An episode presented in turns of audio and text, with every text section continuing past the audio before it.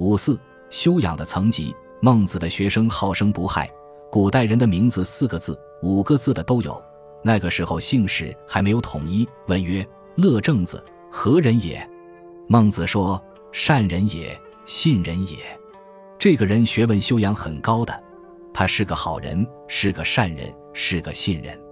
不过他讲的善与信，不是我们现在的观念，而是如同佛教讲菩萨有几个层次。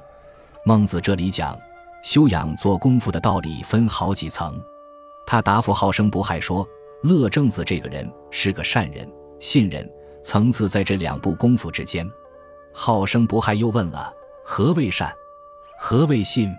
孟子就讲了：“可欲之谓善，有诸己之谓信，充实之谓美。”充实而有光辉之谓大，大而化之之谓圣，圣而不可知之之谓神。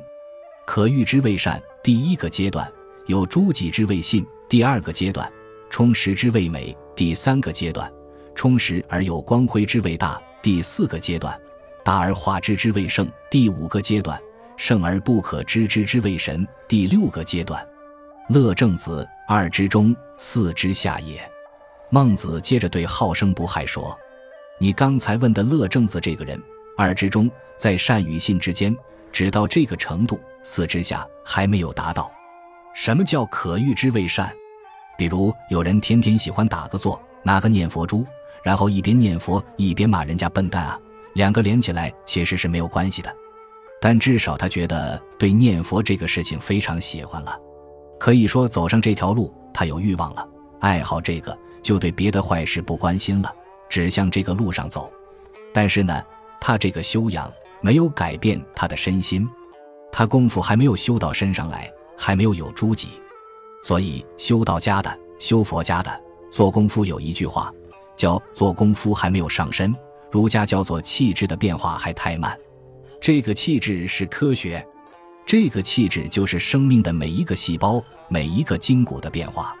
所以修养到了的，孟子讲善养无浩然之气，而充塞于天地之间，那是真的，不是普通的练气功。这些功夫一步一步到了，气质变化了，叫有诸己。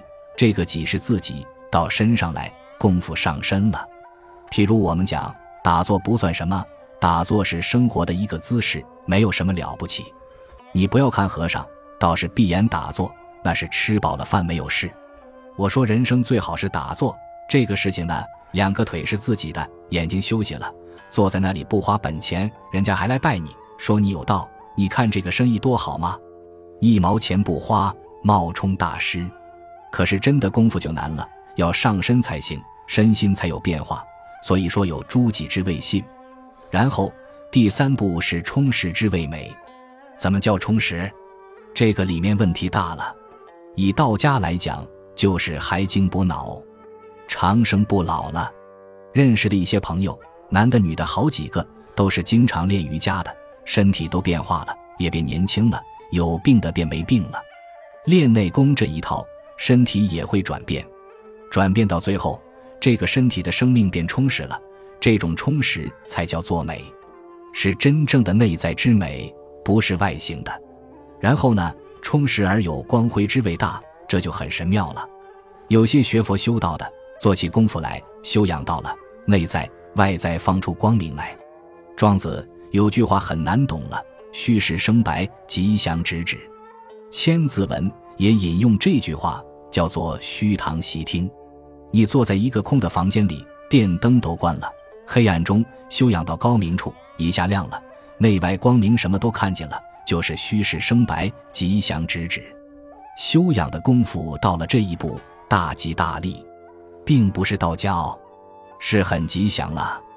直指真正宁定的宁定，真正得了一种宁定的修养，这就是孟子讲的充实而有光辉之谓大，大而化之之谓圣。哎，这就很难讲了。这是圣人的境界，可以神通变化了。佛家讲罗汉、菩萨。儒家叫圣贤，道家叫神仙。总而言之，统统叫做圣。圣到什么程度呢？圣而不可知之之谓神，是成仙成佛。选自《南怀瑾讲演录》，两千零四杠两千零六。本集播放完毕，感谢您的收听，喜欢请订阅加关注，主页有更多精彩内容。